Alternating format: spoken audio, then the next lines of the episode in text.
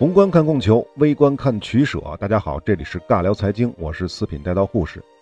那么上一期呢，我们留了一个尾巴，就讲到了精准广告。那么这期我们就说一说精准广告到底是什么。我们举个简单的例子啊，假设是二十年前，一个航模企业如果去找电视台或者报纸做广告，他怎么做呢？一般情况下，这种企业是不可能去央视买新闻联播后面那个广告时段的，原因是他们买不起，对不对？其实，即便厂家能买得起，我说的这个航模企业，即便他能买得起，他一般来说也不会去购买这种时段的。为什么呢？很简单，因为央视的新闻联播，它的受众是覆盖了全年龄段，覆盖了各种各样的职业，覆盖了男性、女性，它是全覆盖的。也就是说呢，在全国的央视新闻联播的观众当中呢，有购买飞机航模需求的人呢，可能连百分之一、千分之一，甚至万分之一都不到。那如果你花这么多钱在这个时间段去放一个航模广告的话，显然是不划算的。因此呢，这样的企业会怎么办呢？他聪明一点呢，他就会去找军事频道做广告，而且最好是讲军事装备的节目，在这个前后播出。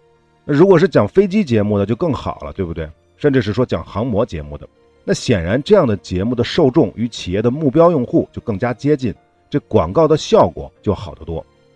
如果是选择纸媒，其实它也是类似的情况，但传统的媒体啊，它问题在于节目内容本身啊，不可能做得很精细，精细到前面说的什么用户性别、年龄啊、地域啊、兴趣爱好啊，就更别说把这些因素进行再组合了。而这一切，互联网广告都可以做到。我们还是以飞机航模的企业做广告为例啊，一方面，航模企业可以从军事类的互联网媒体这种角度下手。但这个还是比较 low 的，属于传统广告，在传统媒体上做广告这种思路。那更进一步的是什么呢？就是通过互联网广告系统衍生出来的精准广告投放模式，用这种方式来投放它的广告。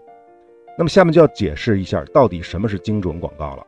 这个精准广告更看重的并不是媒体与目标用户的匹配，就像刚才咱们说的，军事频道就跟航模企业更匹配，这是媒体与受众之间的匹配。而精准广告看重的是广告本身与目标用户的匹配。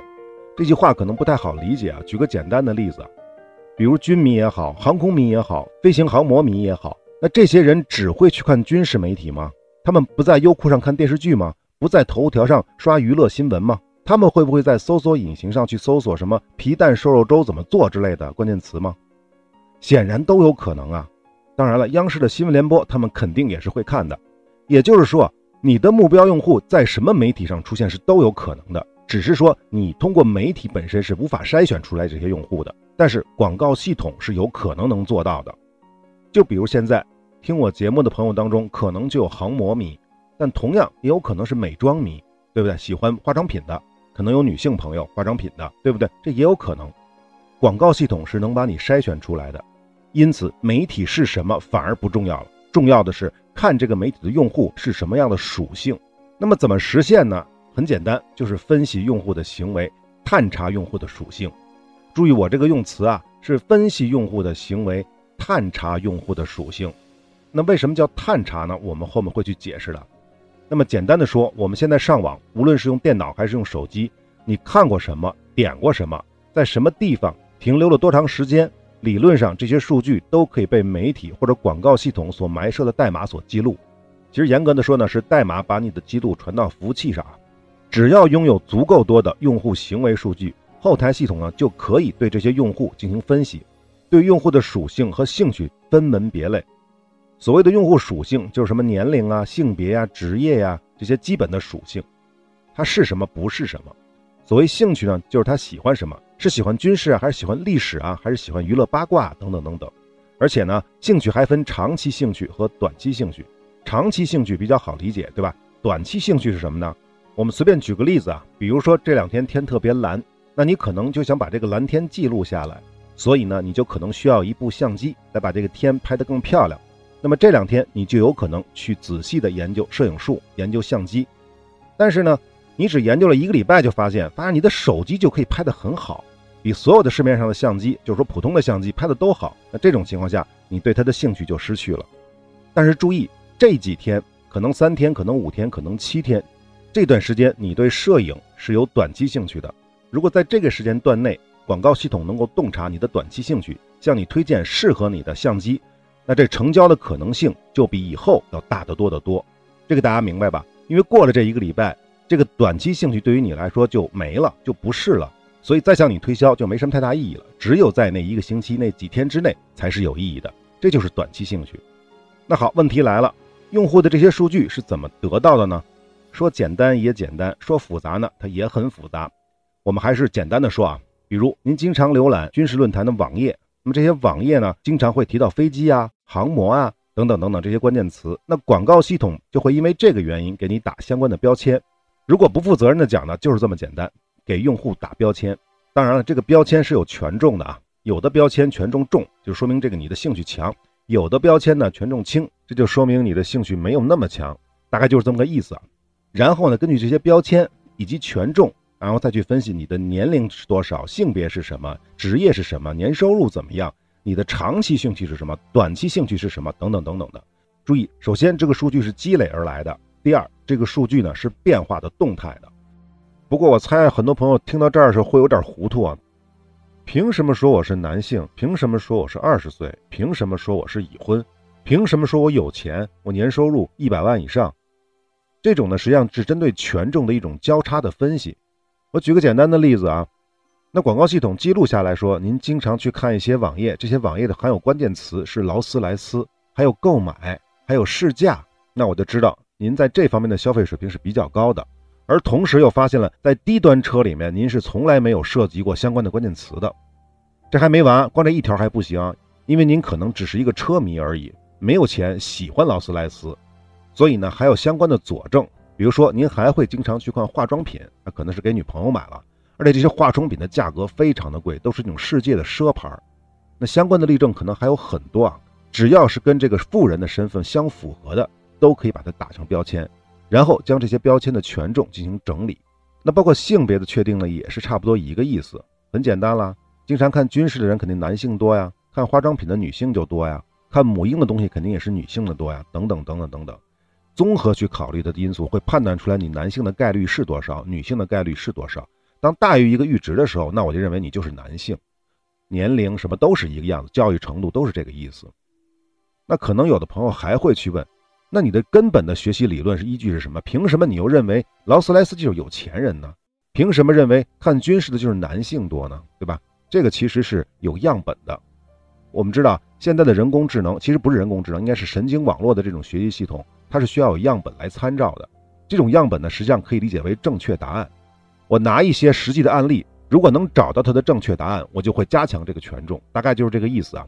那这个正确答案是哪儿来呢？很简单了，您是不是在网上买过东西？是不是填过劳斯莱斯的试驾的表格？那里面有没有填您的姓名、您的年龄、您的年收入？您在淘宝里的购物记录？买过什么东西？没有买过什么东西？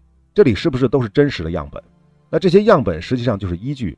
用这些样本让人工智能的系统或者神经网络的系统去学习，最后就得出了一套算法。有了这套算法，就可以去判断其他的没有正确答案的这些用户是男性是女性，是二十岁还是八十岁，是有钱人还是没钱人，他的兴趣是体育还是军事还是娱乐八卦，大概就是这个意思。那么好，只要系统或者说广告系统也好，数据服务系统也好，它能够积累的用户数据足够的多。严格意义上讲，前面讲到的航模企业就可以只针对这些用户打了航模标签的这些用户进行广告投放。这样一来啊，无论这些用户出现在哪个媒体，只要是这个广告系统能够覆盖到的媒体，就可以追着这个用户去投广告。这就是为什么你在京东看完高压锅之后，随后刷头条的时候就会出现其他高压锅广告的原因。当然了，我这个例子举的是非常的这个粗暴的啊，其实比这个复杂的多啊。我只是简单的让大家理解啊。那么好，广告系统的这种精准投放到底是准还是不准呢？这一点呢，我并不能下结论，因为不太好说。这里涉及的环节有点多。第一个就是技术类的环节，比如呢，并不是所有的广告系统都能获得足够多的用户数据。我说的这个足够多，既包括了一个用户的数据是不是足够多，同时也包括了是不是有足够多的用户群的这个足够多，是有双重含义的啊。先说这个用户群是不是足够多啊？比如阿里系的产品，它的用户数据是不可以跟腾讯系的产品他们的用户数据互通的，这种情况是非常普遍的。第二个，我们说的就是单一用户的数据是不是足够多？比如某些广告公司声称自己有五亿用户、有八亿用户的数据等等等等啊。但是要注意，这只代表他说的量足够大，这是有可能的，但是并不代表它的质足够优。比如啊，这个广告公司采购了某些媒体的广告位，因此呢，通过广告代码，广告公司确实是可以掌握这些媒体的用户行为数据的。但是他们能得到的仅仅是这些用户在这些媒体上的行为数据，仅此而已。仅凭这些数据是不足以证明某个用户性别、年龄、兴趣爱好的。大家明白这个道理了吧？能够拿到的用户数据基数如果不够多的话，你是没法做精准广告的，因为你匹配出来的用户会非常的少。那么，如果你对单一用户的分析的数据来源不足的话，不够多的话，那你对这个用户所分析出来的这个结果很有可能是不准的。这二者都有可能出现技术问题。好，第二个就不是技术问题了，第二就是诚信问题了。其实我知道有很多广告公司，它的分析算法都很强，但是再巧的富人也不能没有米下锅。你广告公司的技术强，并不意味着说你在商务谈判上有多大能力。所以呢，你可能拿不到那么多用户的数据，甚至呢，只能拿到一些旧数据。那么在这种情况下，广告公司还要生存啊，活人又不能让尿憋死，没有足够的数据，那怎么办呢？就两个办法，第一个叫猜，第二个叫骗。所谓猜呢，就是在数据不足的情况下推测用户的属性和特点，这个呢不好评价，因为猜的准与不准啊，这是一哲学问题，是无法证明的。当然了，你可以说了，我是广告主，我有钱，我可以花钱在你的这个广告系统当中投广告，同时呢，在别的广告系统当中呢也投广告，然后我对比就知道你这个精准到底准还是不准了。但是问题是，每个广告系统的流量来源是不同的，这怎么比？还有其他很多很多的因素啊，我就不多说了。总之就是一句话，到现在为止，其实是没有一个客观的方法去证明谁家的广告系统、它的用户分析系统特别好、特别牛逼，这是没法证明的。由于无法证明或者说无法证伪，所以第二招就是骗的方法了，这就理所当然了。所谓骗，其实还是猜，只是说呢，有数据靠猜，没数据怎么办呢？或者数据不够多、太少了怎么办呢？那就骗。骗是怎么骗呢？就是瞎填，瞎填是填什么呢？就是填刚才说这个用户到底是男性还是女性，他到底喜欢什么，不喜欢什么，他年收入高还是低，等等等等等等，这些结果数据本来是需要大量的数据分析出来的，但是呢，现在我不需要分析了，因为我没有数据可以分析，那怎么办？我就闭着眼睛把结果直接填进去，你直接用就完了。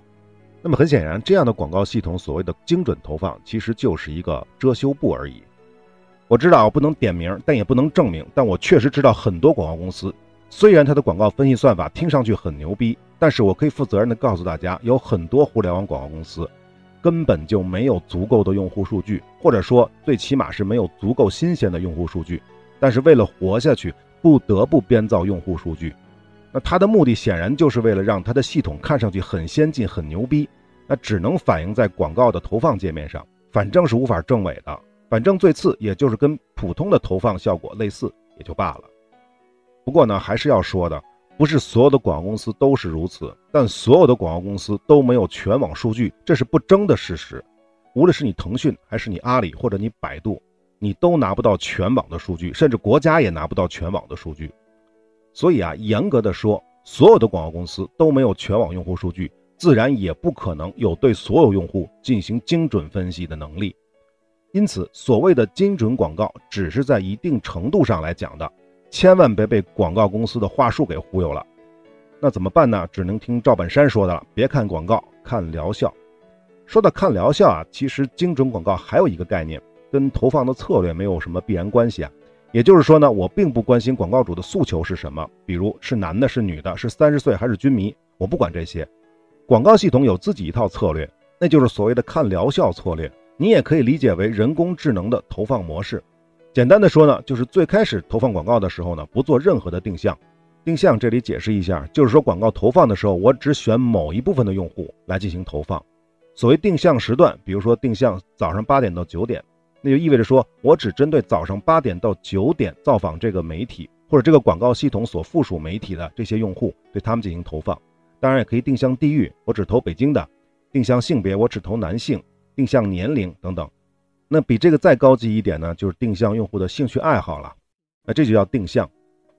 那么所谓的不做任何定向，就是广告投放的时候，最开始的时候不做任何的约束。所有的用户都可以看到这个广告，先跑一段时间再说。再说干嘛呢？那就是对用户进行分析。这个所谓的用户分析呢，就只针对你通投这个期间之内与你的广告发生过互动行为的这些用户。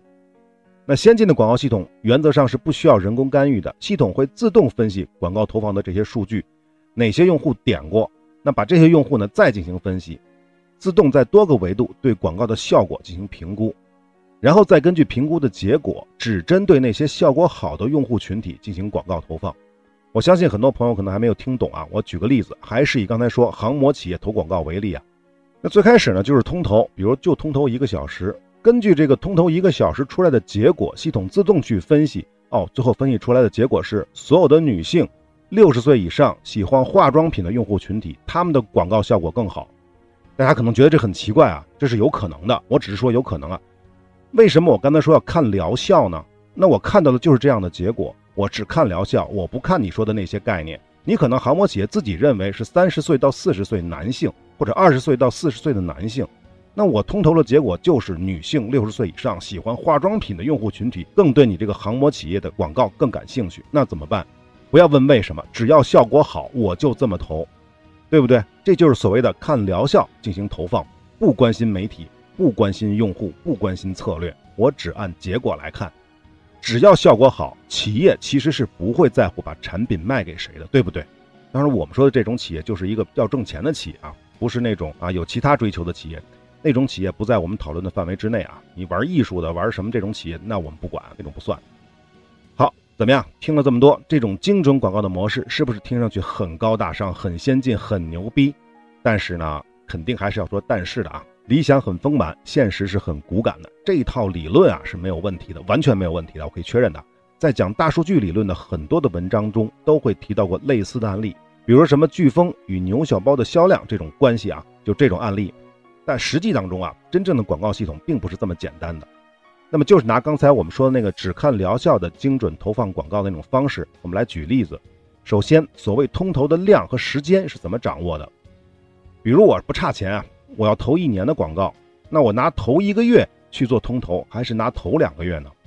那不管几个月，怎么保证三个月之后的用户行为或者用户兴趣不会发生改变呢？那你可能在这头一个月确实分出来结果是女性六十岁以上喜欢化妆品的这个用户群体，那有可能三个月之后就变了呀，这是有可能的。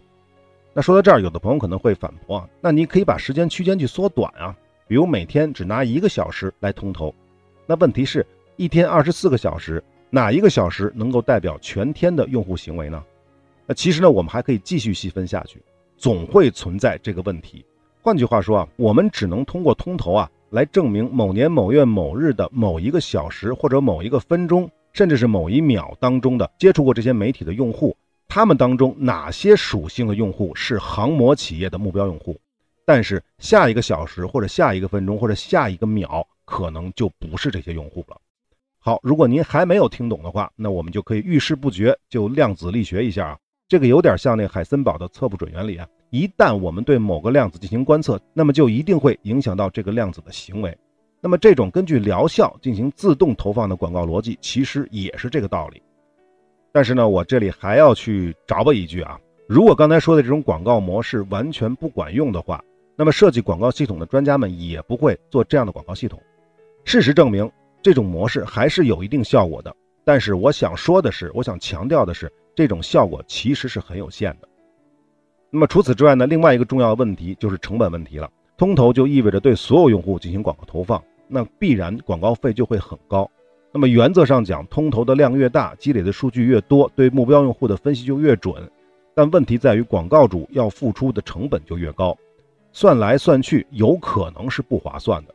尤其是对于我们刚才讲的这个航模企业的例子，因为我们之前说过，航模企业的目标用户啊，它只占全网用户的可能千分之一、万分之一，所以呢，他们这么干就不划算。因此呢，是那些用户群覆盖比较大的那些广告主这么干的效果就比较好，比如可口可乐啊、牛奶啊什么之类的。但是反过来说，像可口可乐这样不差钱的公司，为什么要去做精准广告呢？没有意义啊，对不对？我本来就覆盖百分之五十的用户，我为什么要去做精准呢？我筛掉那百分之五十有什么意义吗？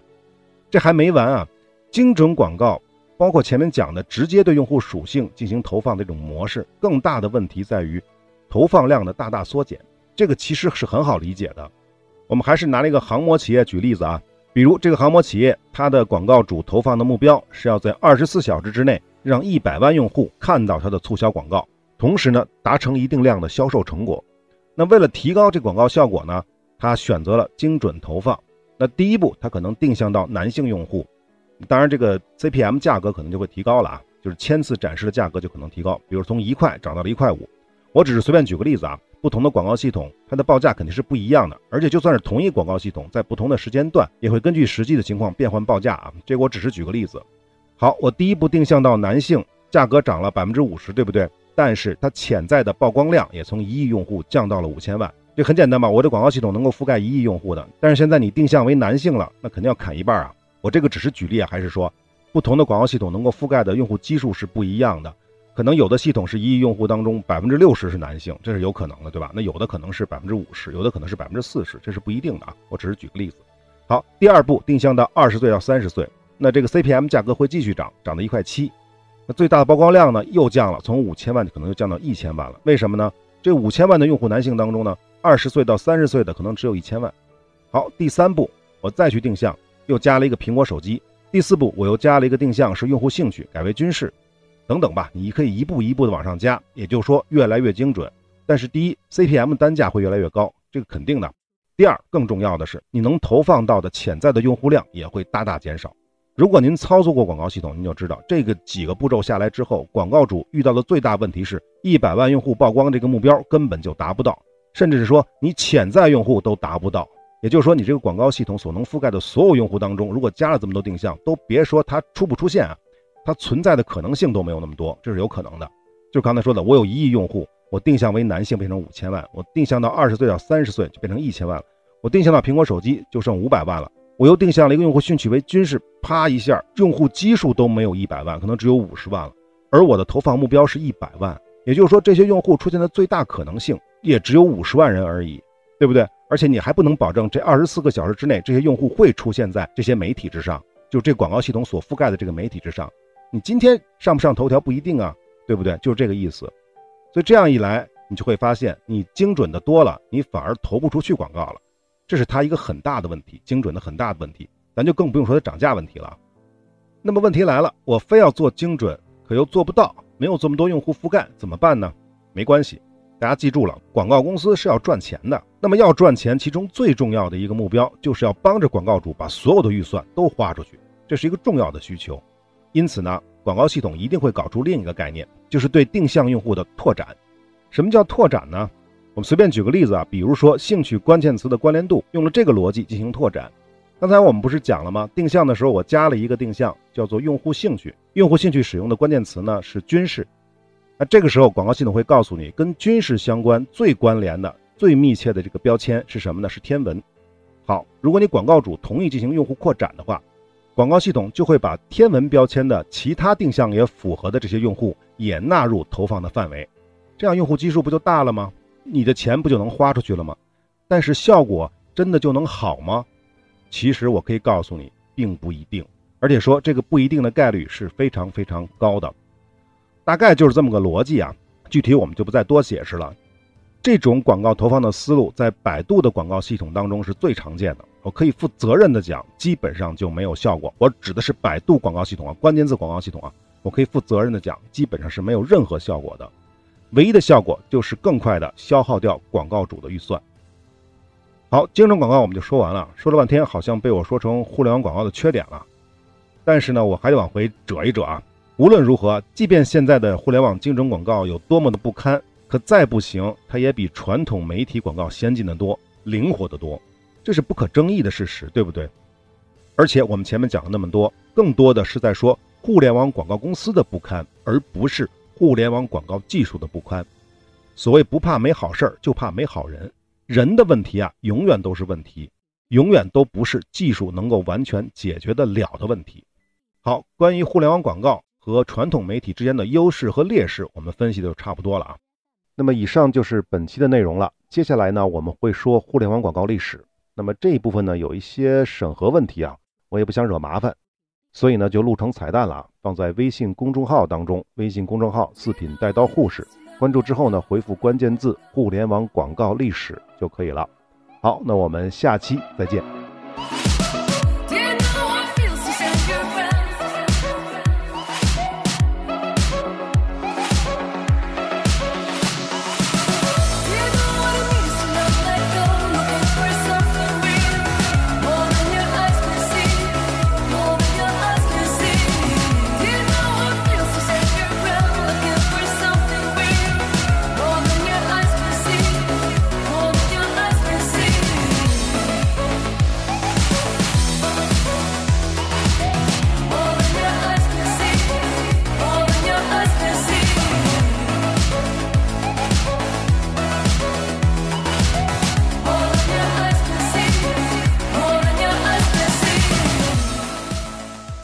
信任、信用和信誉是一切经济活动的基础，也是一切人类活动的基础。不过呢，主流的各大音频平台并不完全信任我们的内容，因此部分系列的内容并没有在您所收听的平台收录，或者呢是收录之后被下架了。但是没有关系，你也可以搜索微信公众号“四品带刀护士”，关注之后呢，就可以得到完整内容的推送了。另外呢，从阿富汗系列开始，我们也同步在微信公众号更新最新的节目。欢迎来加个关注。最后如果您喜欢我们的节目请点赞转发关注收藏这是对我们最大的支持。好我们下期再会。